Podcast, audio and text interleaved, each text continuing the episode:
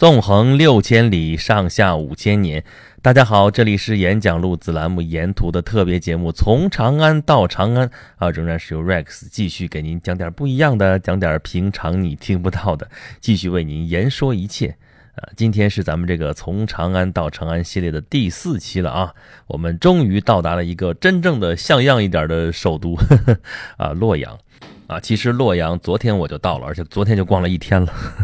啊，但今天又逛了呃多半天啊，才算是结束这样一个专题。现在我是落脚在了陕西省华阴市啊，这个华阴就是华山的，我现在就在华山的脚下啊，过华山而不入啊，明天我就不爬华山了，我就转战下一个目的地就是西安了啊。那么今天我们正好就把呃洛阳的行程来给大家说一说。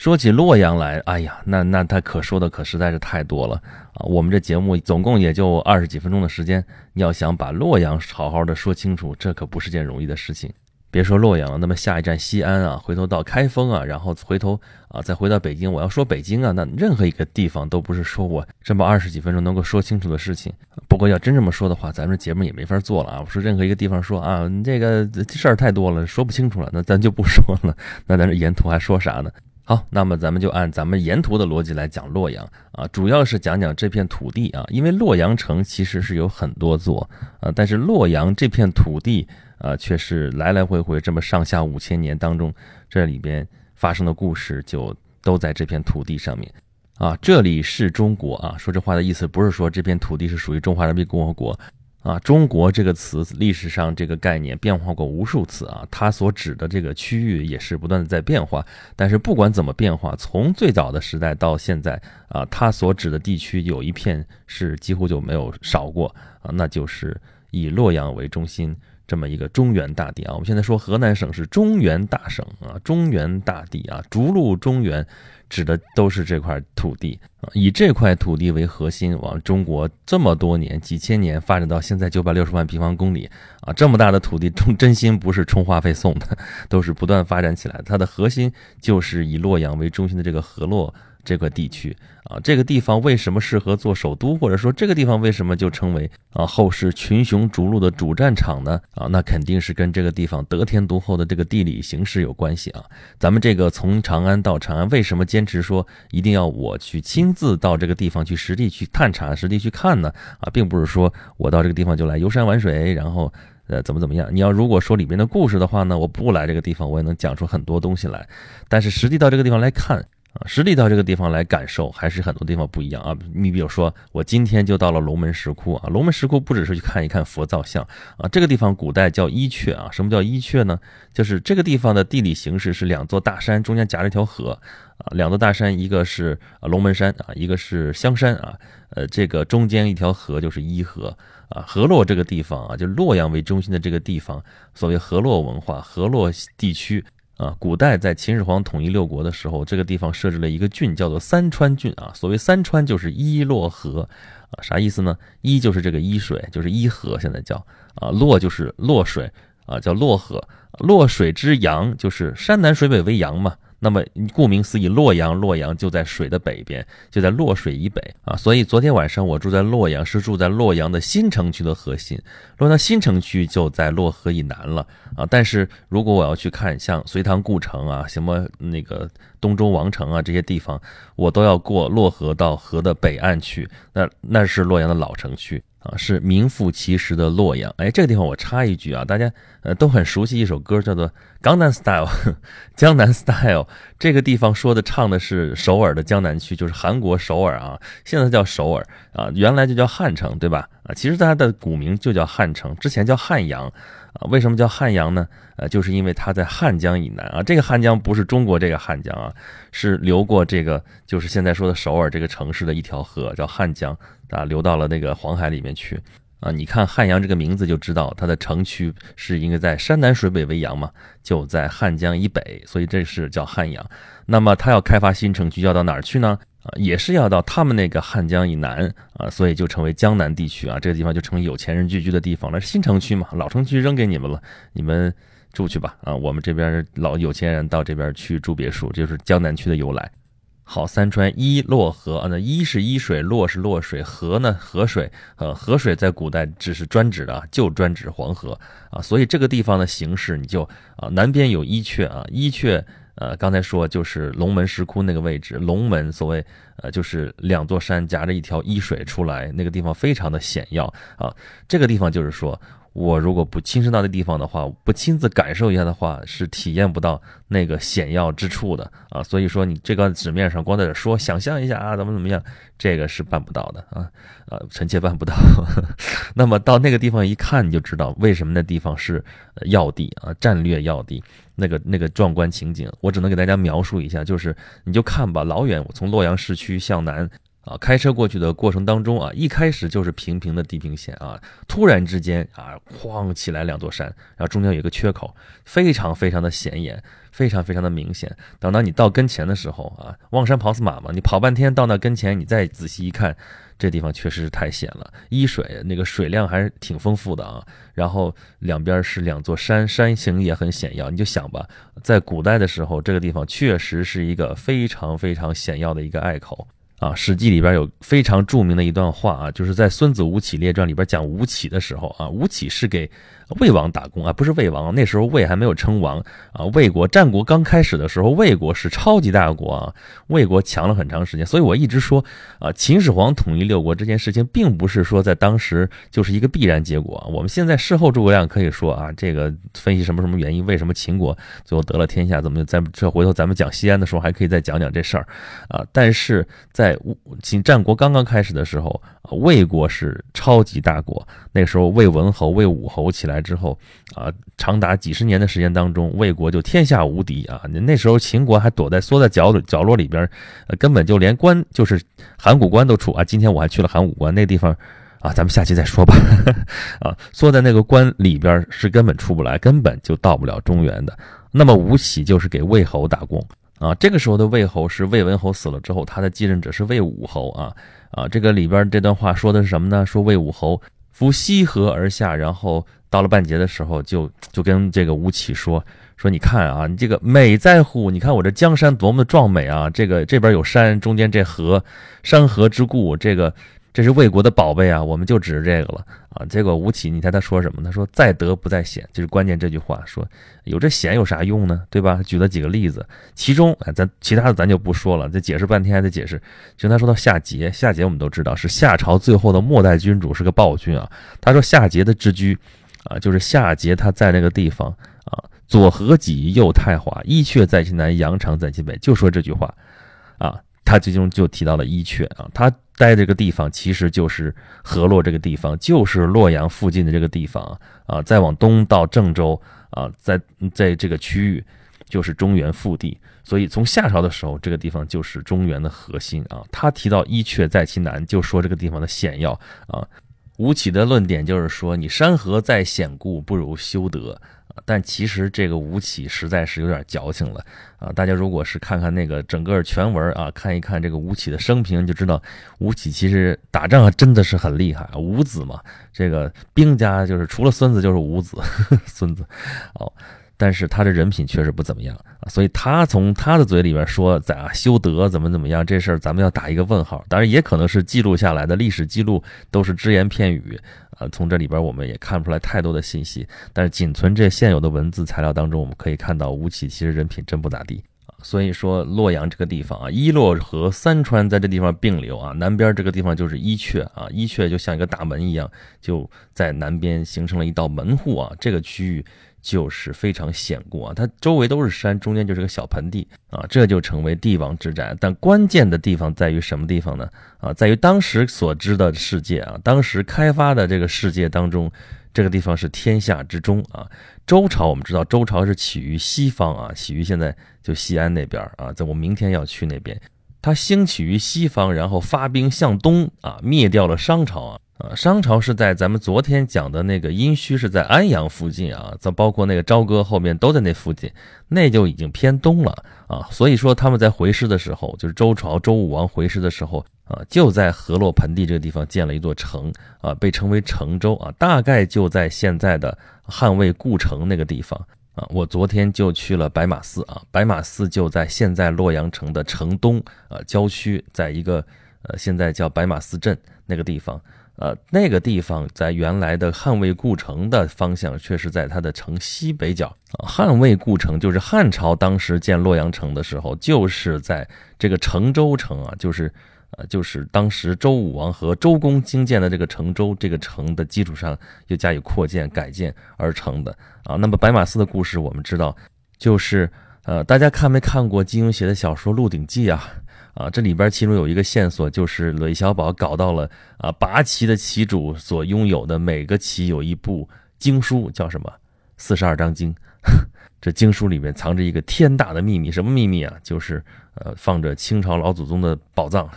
他们就在鹿鼎山啊埋着一个巨大的宝藏。那么，所以后来就是韦小宝就被封为不及格大学士，一等鹿鼎公，就是从这儿来的。这渊源好绕啊！但是就说这个事儿，四十二章经，这是中国人翻译的第一部佛经，它就是在。白马寺里边翻译出来的。啊，按照书里边的这个记载，就是当年汉明帝做了一个梦啊，梦见有一个神人浑身放光，然后啊怎么怎么样啊，第二天就给大臣说，大臣就说啊，西方有个神叫佛陀，他如何如何厉害，怎么怎么样啊，这个皇帝就说啊成啊，整过来吧啊怎么的，他就派人到西边去，到西边去呢，就请了两个和尚回来啊，这就是当然这印度和尚啊，西域的和尚啊，这就请了两个人过来，然后用白马驮着经书到了洛阳。啊，这算是咱们第一次西天取经啊！这个回头咱们讲唐三藏、讲 大雁塔的时候再说。咱们那个西天取经之前已经取过好几回经了，这头一回，而且是皇上派人去的啊！这皇上回来一看，这经书也挺好，这和尚也挺好啊。那给个地儿，咱咱译经吧。那什么地儿啊？那就是这是外交部门的事情啊，那就是在鸿胪寺，所以就在呃洛阳城的郊区给他建了一个寺。啊，这个寺这个字啊，本来是一个国家机构的名称啊，鸿胪寺啊，大理寺。我们看那个古代公案小说，都说三堂会审，其中有一堂就是大理寺啊。这个刑部啊，还有什么什么东西？那这个寺呢，本身是国家机关的一个名字啊。结果呢，就是鸿胪寺，就是用来招待这些从西方取经回来的这些和尚。呃，然后后来就变成了呃寺庙，寺庙就成了这个宗教场所的专称啊。所以慢慢的结果，国家机关反而不再用寺了，呃，结果成了就这个一说 temple 就是寺啊。那么整个这一串的这个变化的头是从哪开始？就是洛阳白马寺。啊，我讲这么多这个来来回回这些事情，就是想说，白马寺其实就是在洛阳城郊建的这么一个寺，当时是离洛阳城很近的啊。这个洛阳城并不是我们现在这个洛阳城，是汉魏故城啊。但是为什么选择在这个地方建城？就是选择它是在天下之中，这是名副其实的中原中国啊。就是呃，为什么要在这个地方建建一个成州城？就是啊，虽然他大本营周朝当时在西方，但是。你让所有的这些诸侯啊、小国都往西方都进关中地区来进贡啊，都到那个镐京这边来进贡，有点太远了。当时那交通状况，你要是让那个东方海滨那边，比如说呃齐国，这个都是姜子牙的后代，都来进贡的话，那恨不得跑走路，那得走个一年半载的，这都耽误事儿，对吧？哎，但是到洛邑这个地方。到成州城也也好，到王城也好，到这儿来见周天子，大家距离上都差不多啊。北边的、南边的、西边的过来都差不多，居于天下之中啊。所谓四方入贡，道理君，哎，这就是为什么要在这儿建一个，把那个九鼎都迁到了这个地方来啊。所以周朝西周的时候，其实是有两个首都的啊，一边是那个镐京啊，就是在西安那边啊，就是附近。嗯，然后另外一个就是在洛阳这片土地上，这个地方其实有两座城，啊，到了后来东周的时候，就就正式定都在洛阳这个地方，洛邑这个地方啊，当时不叫洛阳，叫洛邑，呃，当时是有两座城，一座王城，这个地方又一个小的东周、西周啊，这有点复杂了，咱不说那么详细，咱就说，呃，这个成周城后来发展成了汉魏故城，就是东汉的时候啊，在这个地方定都，啊，就从这地方开始，从汉啊，然后曹魏。然后西晋都是在这地方建都啊，然后这座城后来经历了永嘉之乱啊，就是西晋那个就是五胡乱华嘛，就攻破了洛阳城，匈奴人攻破了洛阳城，后来在十六国时期，这洛阳城屡遭焚毁，屡遭呃破坏，但是这个城还在啊，一直到后来北魏统一了北中国的北方之后啊，到了北魏孝文帝的时候，有个著名的孝文帝改革，这事儿咱们原来课本都讲过啊。有那么几次著名的改革啊、变法，这是其中之一啊，什么王安石变法啊，什么什么的啊，这个是孝文帝改革。孝文帝改革其中很重要的一条就是把首都从平城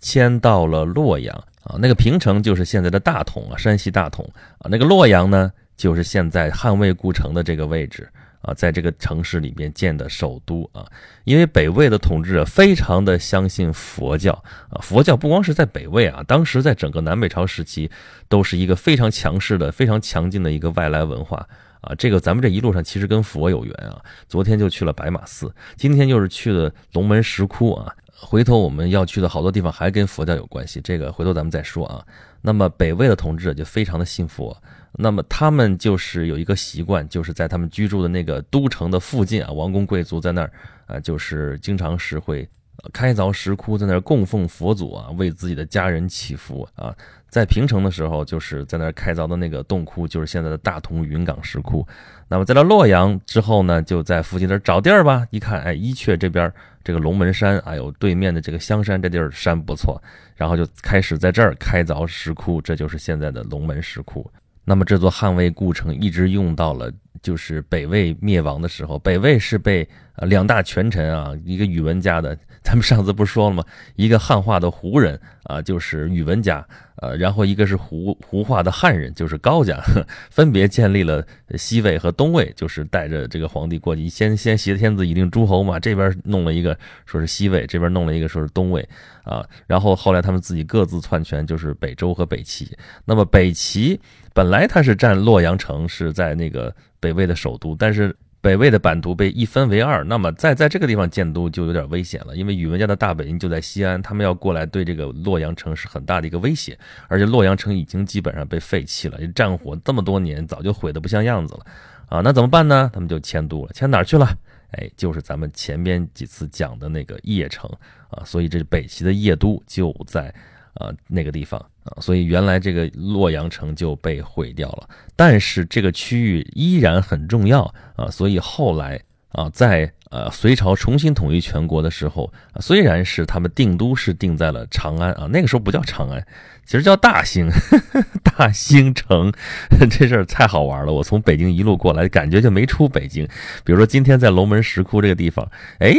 这边一边叫龙门山，一边叫香山。我说这离北京不远的，当然不是北京那个香山红叶那个香山，但是啊，是另外一个更有名的香山。怎么回事呢？啊，就是大诗人白居易啊，他不是好香山居士吗？哎，他提到这个香山，就是指的这个龙门石窟旁边这座。香山啊，上面有个香山寺，然后他的墓就在这个地方，有个叫白园，就是白居易墓园。那么这个地方说啊，隋朝，隋朝其实真的是一个大手笔的王朝，干的很多事情都非常非常的大，非常非常的。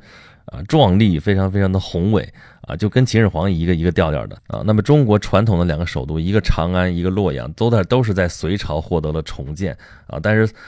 隋朝重建的长安城，就是在汉朝长安城的故址东边重新建了一座城，那座城不叫长安城，当时它叫大兴城。我说这北京郊区不是有大兴吗？呃，挺好玩的。唐朝的时候又重新改名叫长安。那洛阳这个地方也是，洛阳是隋炀帝的时候他。要兴建东都，是将作大将宇文恺来设计的，新建了一座洛阳城，就是原来那个汉魏洛阳城不要了，就在呃东周王城附近啊东边啊不远的地方重新建了一座洛阳城，而这个洛阳城的城门啊，就是皇城的城门，往南走，这个中轴线正对着的就是伊阙中间这个缺口，所以这个地方从这儿开始有个名字叫龙门，皇上对着的地方那肯定叫龙门嘛。啊，那么建好了，隋炀帝就迁都啊，迁到东都这边来，迁到洛阳这边来啊。你以为他迁过来要干嘛呢？啊，他同时还在干另外一件事情，大家还记得吧？就是大运河，隋唐大运河啊。隋朝建啊，建因为这事儿弄得民怨沸腾，怨声载道，最后把他给推翻了。但是唐朝实受其力，就是这个时候建成的大运河是以洛阳为中心的。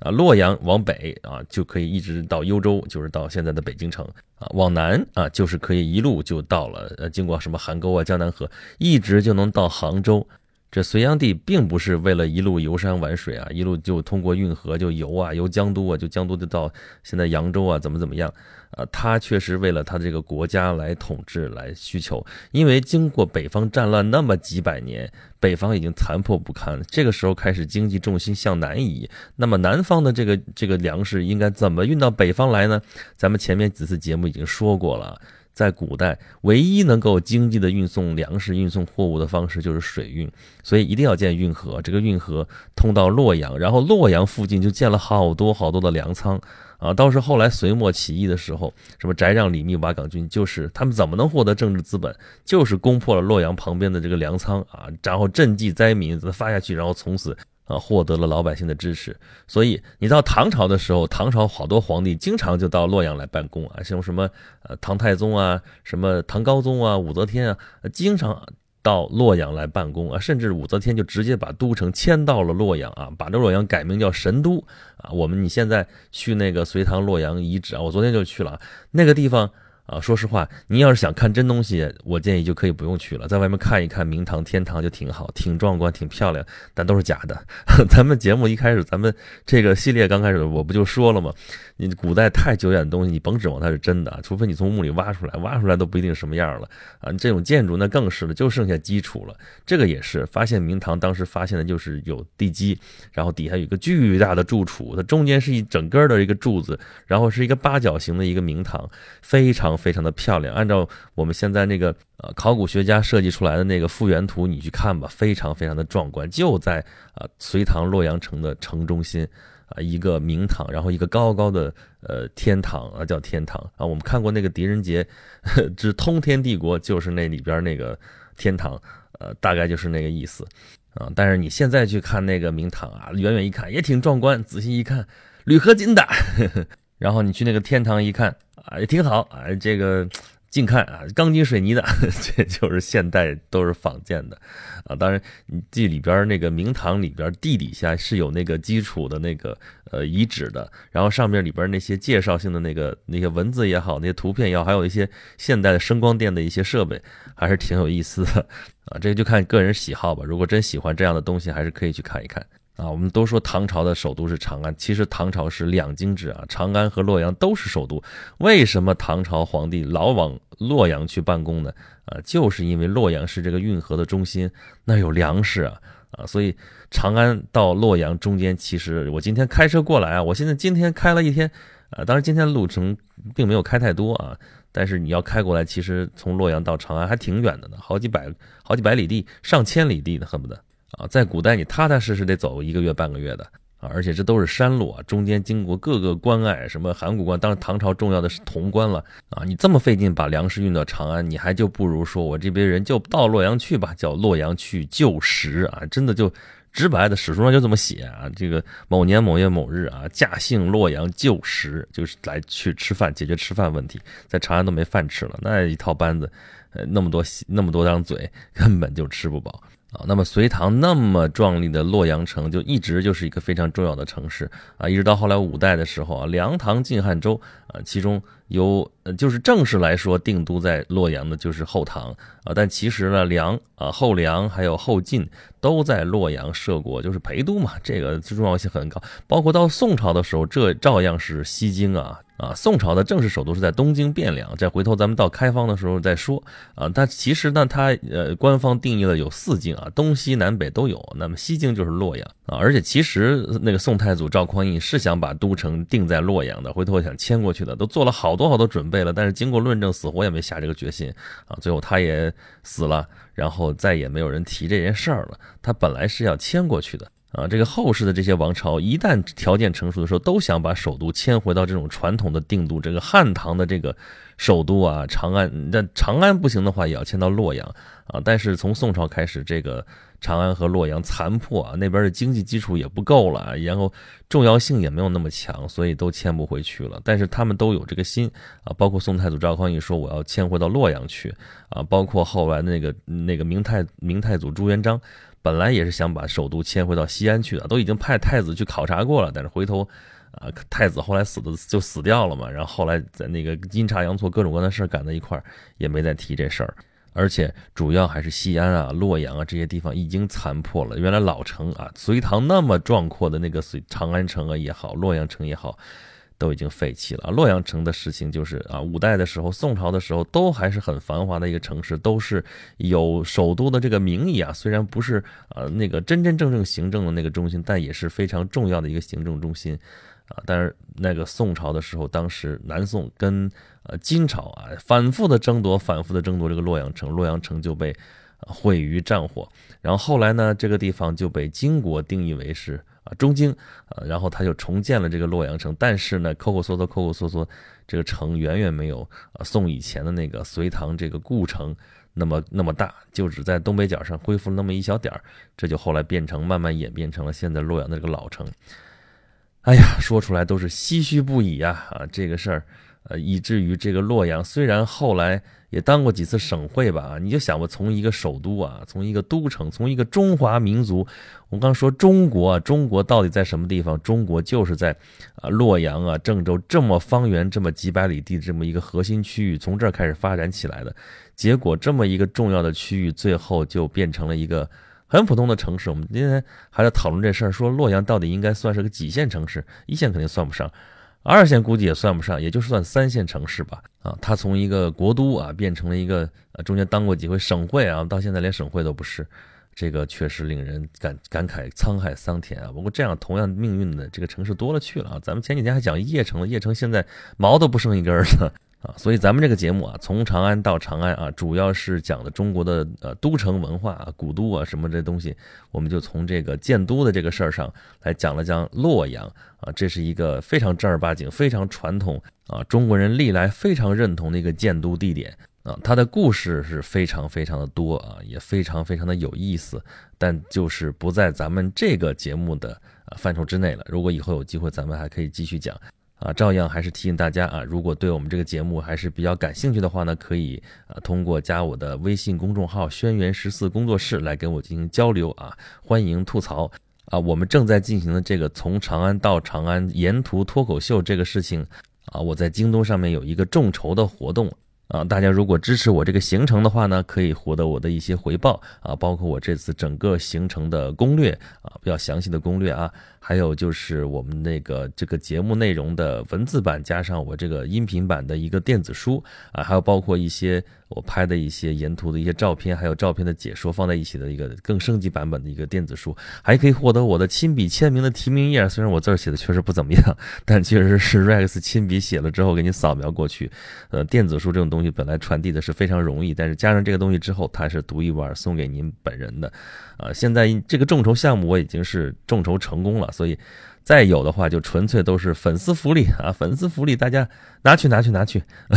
欢迎大家来积极参与啊！参与方法就是在我的微信公众号“轩辕十四工作室”下面的自定义菜单中间有一个沿途众筹，大家点一下就可以看到，呃，这个怎么去操作，或者在京东的首页啊，首页啊，PC 版首页搜索“从长安到长安”出来的头一个就是咱们这个项目。